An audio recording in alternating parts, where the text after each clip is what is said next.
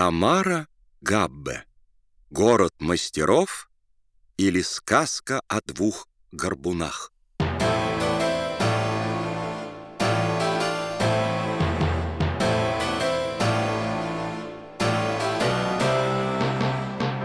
Пьеса в трех действиях, четырех картинах. Действие первое. Картина первая.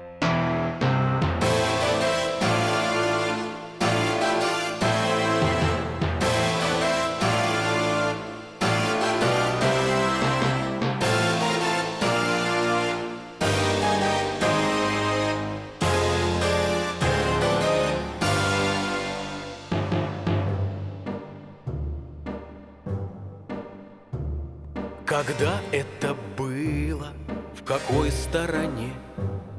Об этом сказать мудрено.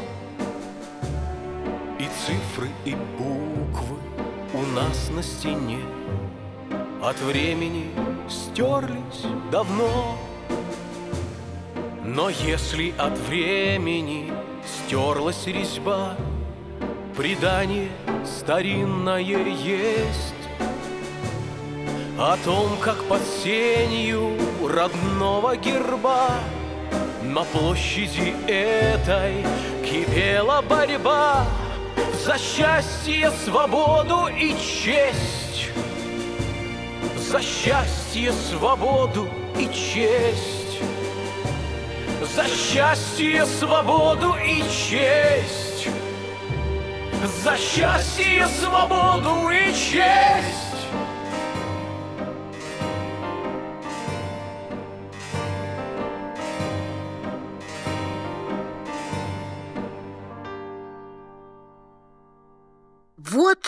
что мог бы вам рассказать этот серебряный лев с городского герба.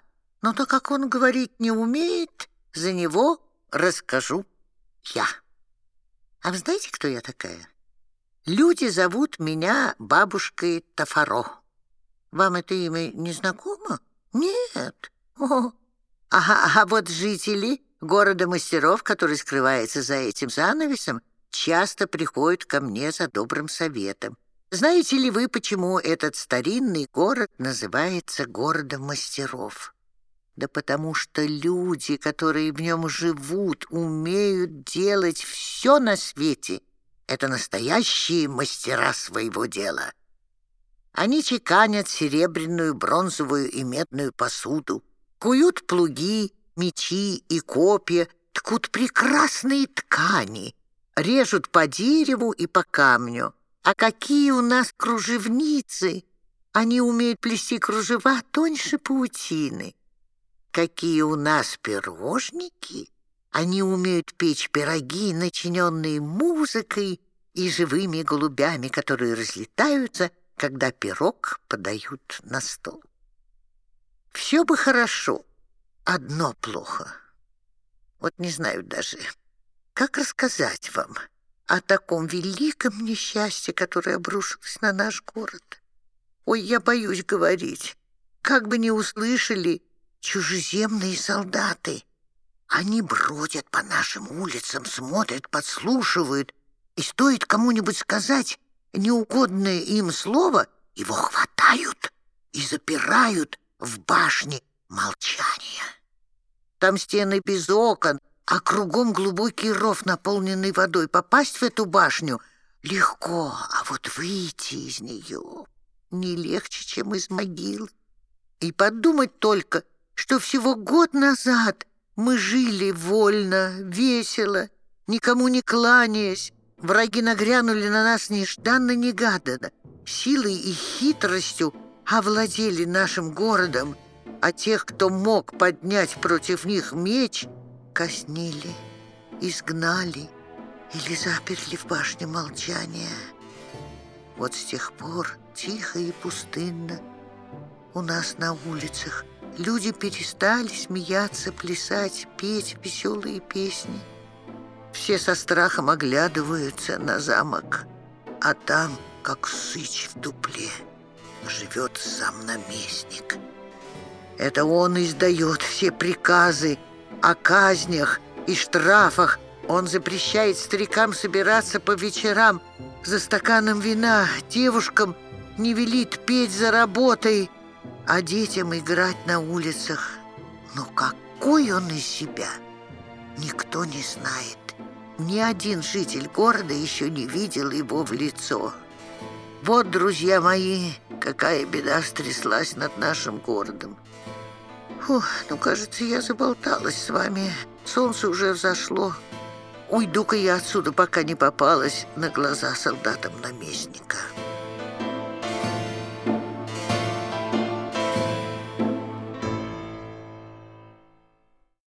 Она уходит. Площадь старинного города. Раннее свежее утро. На площадь выходит замок наместника и несколько домов средневековой архитектуры с выступами и балконами. В арках, нишах и порталах ловчонки уличных торговцев. Сейчас они еще пустые. Против замка наместника у решетчатых железных ворот стоит часовой с алебардой в руках. У одного из домов растет дерево. На площади, кроме часового, только один человек. Это горбун-караколь, метельщик. Он молод, движется легко, ловко и стремительно, несмотря на свой горб. Лицо у него веселое и красивое. В шляпу воткнуто несколько ярких перьев. Куртка украшена веткой цветущей яблони. Караколь метет площадь и поет. Моя метла в лесу росла, росла в лесу зеленом. Еще вчера она была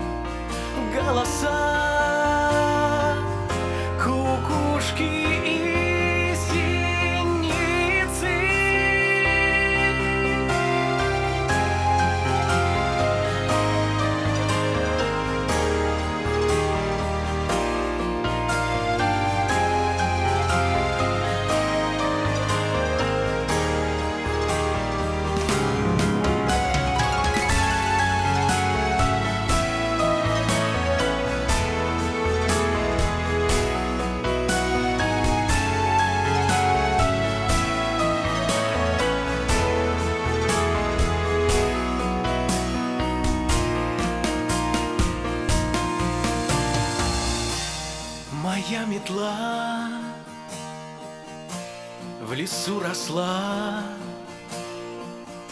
над речкой говорливой. Еще вчера она была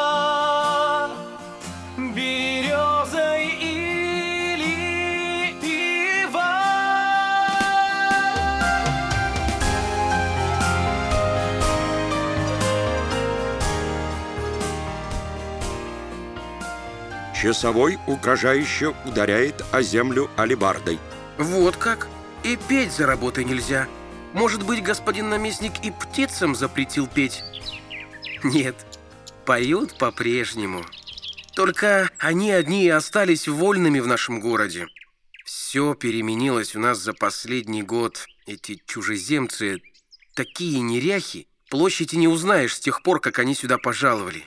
Ну да ничего, все это мы выметим. Выметим. Настанет время, весь ссор уберем, и опять будет у нас чисто и хорошо. А не угодно ли вам немного посторониться, почтенный? Часовой замахивается на него алебардой. Не угодно? Ну, как хотите. Сор к сору. В замке бьют часы. Почти одновременно открывается лавка пирожника Ниноша. Над ней висит большой золоченый крендель.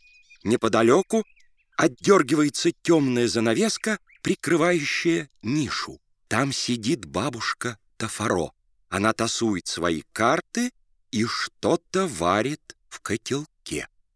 Доброе утро, бабушка Тафаро. А, и караколь уже здесь. Доброе утро, доброе утро. А вы посмотрите, мастер Нинож, как сегодня принарядился наш караколь. Что за праздник у тебя нынче, сынок? Праздник-то небольшой, бабушка Тафаро. Всего только день моего рождения. А ведь и верно. Ой, как же это я забыла. Восемнадцать лет назад в один день, в один час родились двое.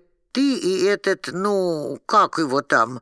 Вот, которого еще прозвали это Клик-Кляк. Вы верно говорите о Нанасе, сынке нового бургомистра Мушерона. О нем самом. Родились два мальчугана, только из одного вырос человек, а из другого клик-кляк. Ну, поздравляю тебя, Караколь, с днем рождения. Спасибо, бабушка Тафаро. И я поздравляю, дружок Караколь.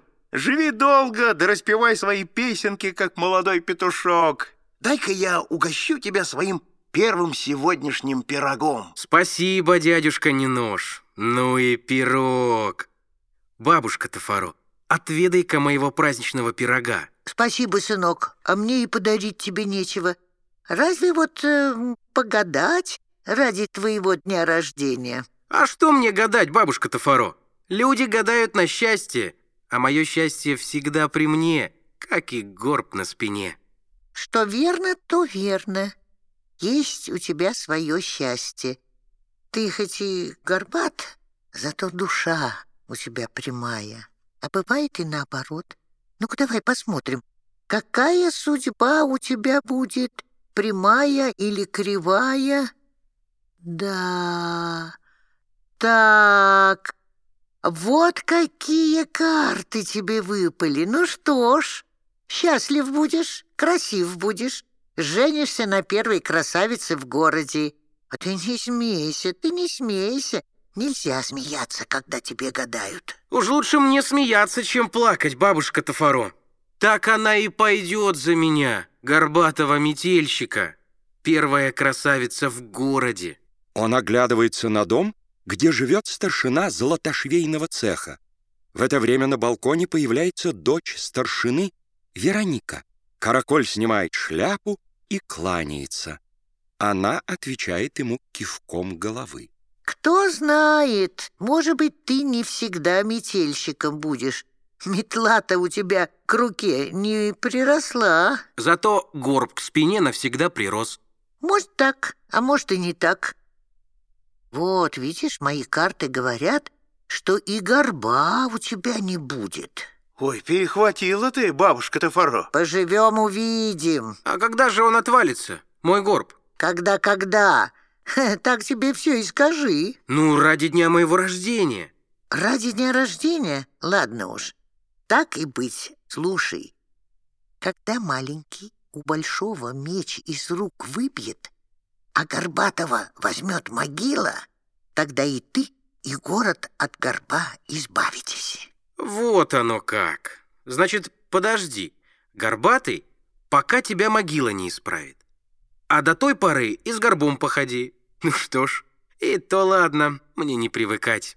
Спасибо, бабушка, на добром слове. А ты разве не знаешь, Караколь, что за гадание нельзя благодарить? А то не сбудется. Подойди-ка сюда. А чего тебя так давно не было видно? Весь город по тебе соскучился. Утром никто не поет, вечером никто не смеется. Ты где пропадал? В лесу был, где метелки мои растут. Столько веников нарезал, что весь ссор из города можно вымести. А вам, Вероника, эту веточку принес. Она уже расцвела, первая в лесу. Спасибо, милый караколь. Караколь, взобравшись на выступ, подает Веронике ветку. Из-за дома выходит Тимоле. Здравствуй, Караколь. Ты возьмешь меня завтра с собой в лес, когда пойдешь за вениками? Ты обещал. А, Тимале! Здравствуй, мальчуган. Конечно, возьму, если только жив буду. А мне ты обещал придумать новую песенку, караколь. Или, может быть, ты не успел ее сочинить? Что вы, Вероника? Я всегда все успеваю. Только боюсь, что песенка моя не понравится. Кому? Мне? Нет, вашему соседу, тому, кто прячется у нас в замке. Ну, да на всех не угодишь. Слушайте. Кто-то солнышко таится, верно сам себя боится. Змеи прячутся в земле, серый сыч сидит в дупле. Скорпион ютится в ямке, а наместник в нашем замке.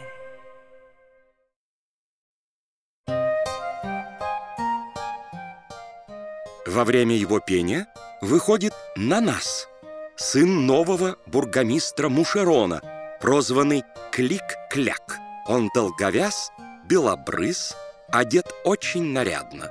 На шляпе, на поясе, на башмаках у него блестящие пряжки. Увидев караколя, он прислушивается. Вероника замечает его. Оглянись, караколь. Доброе утро, прекрасная Вероника! Затем этот горбун вскарабкался под самый вас балкон. Он принес мне вот эту веточку. И ради этой веточки он залез так высоко? Нет, он что-то пел вам на узко. Я слышал. Берегись, караколь, ты сейчас свалишься, и у тебя вырастет второй горб. Не бойся за меня, дорогой Клик-Кляк. Я умею не только взлетать вверх, но и спускаться вниз. А! Вот видишь, как это просто. А вот удастся ли так же ловко спрыгнуть на землю твоему папаше, нашему новому бургомистру? Уж больно он высоко забрался. Молчи, мерзкая улитка! Моего отца назначил бургомистром сам наместник. И за эти песни ты можешь угодить. Куда? Известно куда. В басню молчания. Знаешь что, Кликляк? Ты бы хорошо сделал, если бы убрался подальше от нашего дома. Прощай. Прекрасная Вероника, куда же вы? Простите меня. У меня сегодня такой праздник. День моего рождения. Ну, что правда, то правда. Ровно 18 лет назад родился этот бедняга. Как ты смеешь называть меня беднягой, старуха? Кажется, в городе нет никого богаче нас, мусоронов. Смотри, сколько у меня часов. Золотые, серебряные, бриллиантовые. Часы-то, может, и золотые, да лоб медный. Что ты все бронишься? То бедный, то медный. Слушать я тебя больше не хочу. Ого, время бежит. Мне пора домой переодеваться к обеду. У нас сегодня обедают важные гости. Сам господин Гильем обещал прийти. Первый советник самого наместника. Вот как? Сам господин Гильем? Вы уже и с ним успели подружиться? Еще бы. Ссор к ссору. Ты что такое бормочешь? Ничего, я улицы мету. Нет, следы заметаешь. Повтори, что ты сказал? Не сердись, Кликляк. Скажи нам лучше, правда ли, что у господина Гильома есть волшебный меч? Правда? Я сам его видел. На этом мече вырезана такая мудреная надпись. А ты читал, что на нем написано? Разумеется, читал. На нем написано, э, как это, да, прямого сгибаю, согнутого выпрямляю, павсова поднимаю. Я думаю, что вся сила меча в этой самой надписи. Только что она значит, я еще не понимаю. И отец не понимает. Прямого сгибаю, согнутого выпрямляю, павшего поднимаю. Это надо запомнить. Что? Запомнить? Это еще зачем? Какое тебе дело до рыцарского меча, старая нищенка? Знай свою клюку до кассы. А по мне моя клюка надежнее этого вашего рыцарского меча. На нее хоть опереться можно. Ты что, с ума сошла, старая? Да знаешь ли ты, что это за меч? Это Гаян непобедимый, так его и зовут. Он волшебный. Меч-то, может, и волшебный, да рука не заколдована. Уж не ты ли собираешься воевать с господином Гильюмом? И посильнее меня найдутся. У нас в городе Нет никого сильнее наместника и Гильома. А ты забыл нашего маленького Мартина, старшину оружейного цеха? Маленький Мартин!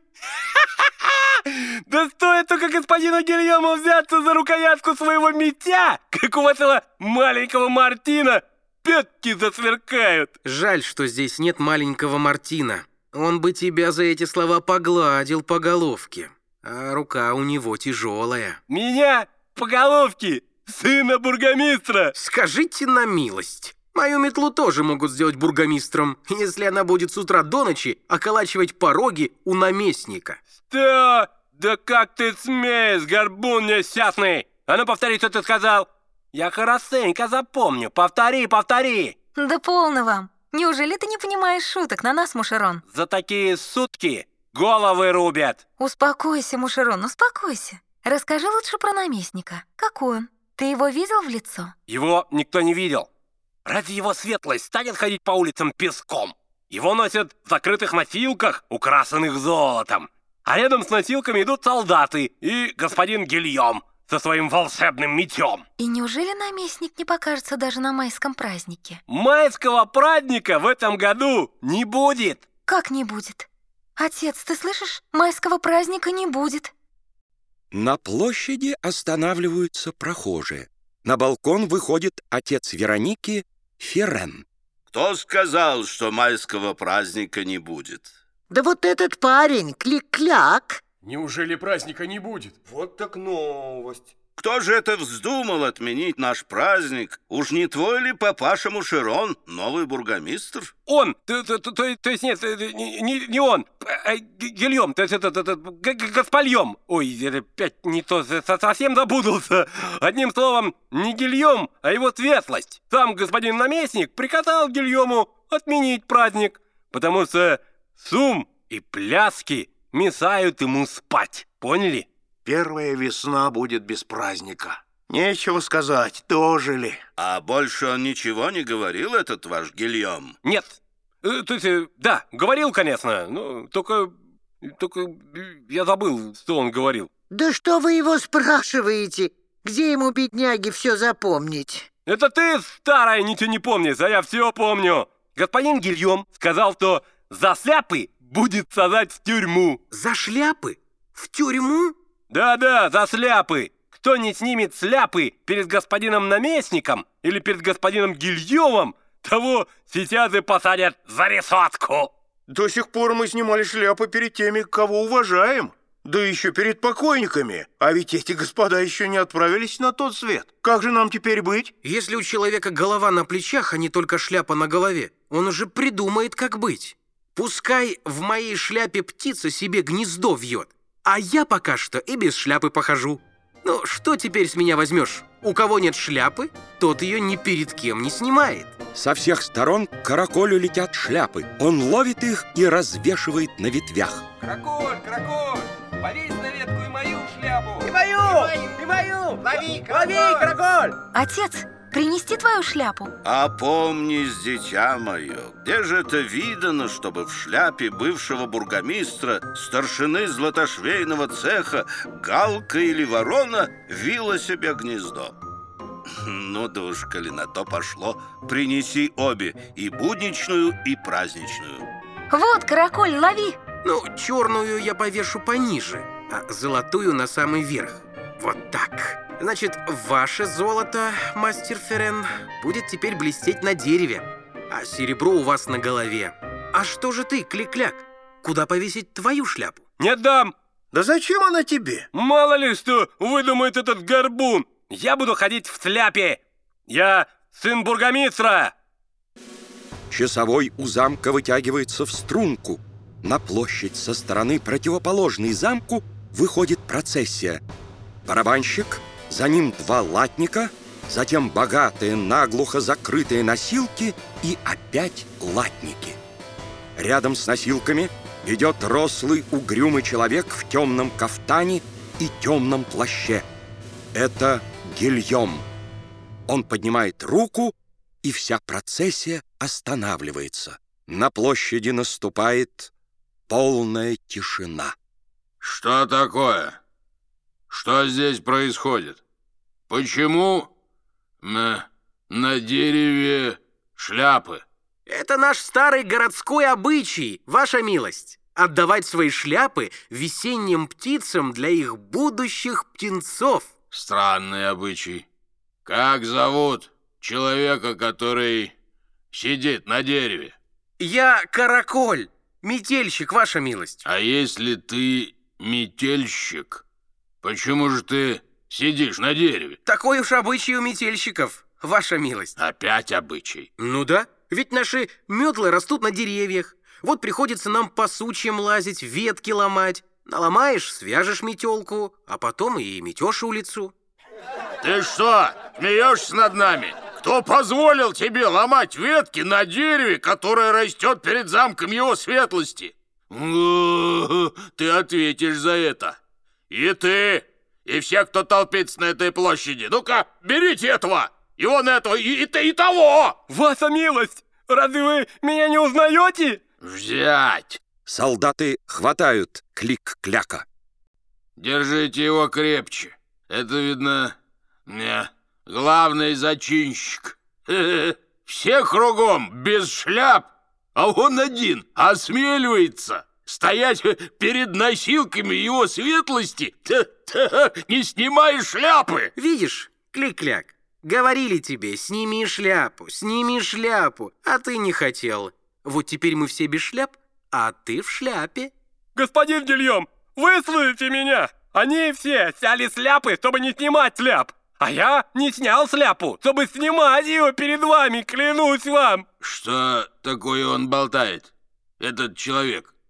Он не сумасшедший? Угадали, ваша милость. От рождения такой, ничего не поделаешь. Как тебя зовут? Клик-кляк. Что? Не слушайте его, ваша милость! Меня зовут Нанас Мусырон. Я сын бургомистра Мусырона, а Клик-кляк — это мое прозвище. Сын бургомистра Мушерона? Как же вам не стыдно вести себя так на улице? Отведите его к отцу и скажите, чтобы он никуда не пускал его одного. Клик-кляка уводят. А этого шута сейчас же снять с дерева. Которого? Горбатого? Носилки сильно вздрагивают. Тссс, тише ты, осел. Делай, что приказывают. Что? Караколя взять?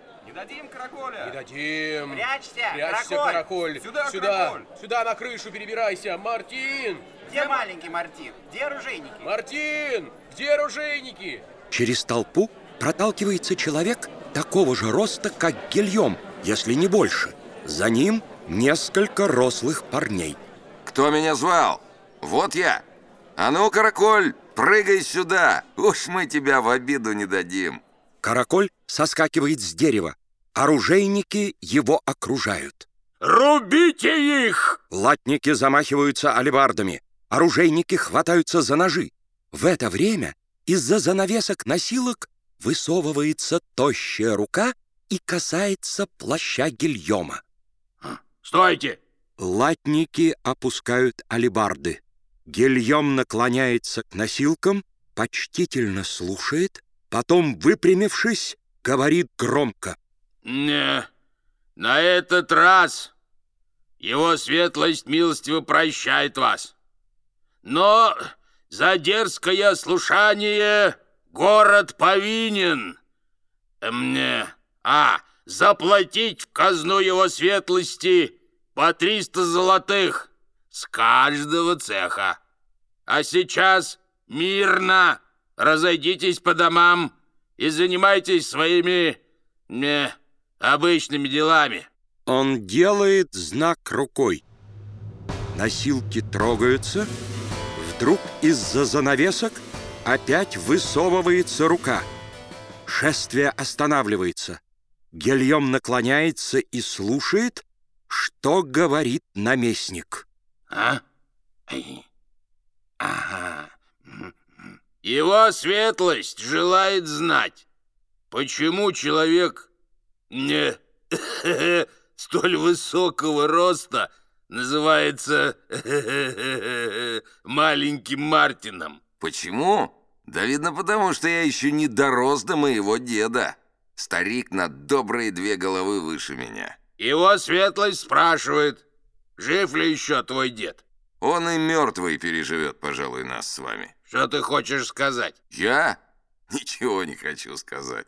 Это вам угодно меня спрашивать. Не, отвечай прямо. Если дед твой еще не умер, то... Не, где он живет? Повсюду. В рассказах наших стариков, в песнях наших девушек, в играх наших мальчишек. Да вот эта площадь, на которой вы изволите со мной разговаривать, называется площадью Большого Мартина. Он был первым старшиной оружейного цеха, мой дед, и научил нас ковать славные мечи, и не худо владеть ими. Ну ты! На вопросы отвечай, а лишнего не говори. А то замолчишь навсегда. Носилки удаляются. На площади остаются двое солдат, разгоняющих людей. По домам! Идем с нами, Караколь. Поживешь у меня. На улице оружейников тебя не тронут. Я знаю, с вами, оружейниками, не пропадешь. Что верно, то верно. Пора нам домой за дело. На нашу работу теперь большой спрос. Не успеешь сделать меч, как его уже покупают.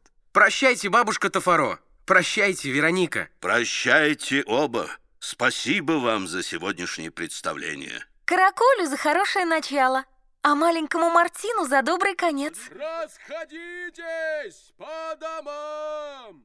Все уходят. Остаются только Вероника и бабушка Тафаро. Что за парень наш караколь? Вот пусть он горбат. А все равно я не пожелала бы лучшего жениха ни одной из наших красавиц. А ты, Вероника? А я, сказать по правде, и не замечаю, что у него горб. Вон какая ты зоркая. Ну что ж, глаза тебя не обманывают. Только страшно мне за него, бабушка. Каждое утро я просыпаюсь в тревоге. Жив ли он? На свободе ли еще? Увидим ли мы его на этой площади? А ведь подумай сама, без него мы жили бы как в тюрьме. Недаром чужеземцы не спускают с него глаз. Караколь — простой метельщик. Он беден, он горбат, но люди в замке хорошо знают цену его шуткам и песням. Да и как не знать? Когда Караколь шутит, мы смеемся, а когда смеемся, перестаем бояться. На площадь выходит солдат. А вы что здесь разболтались? По домам! Мы и так у себя дома. А вот вы в гостях, хоть вас никто не звал. Шли бы вы к себе домой по добру, по здорову.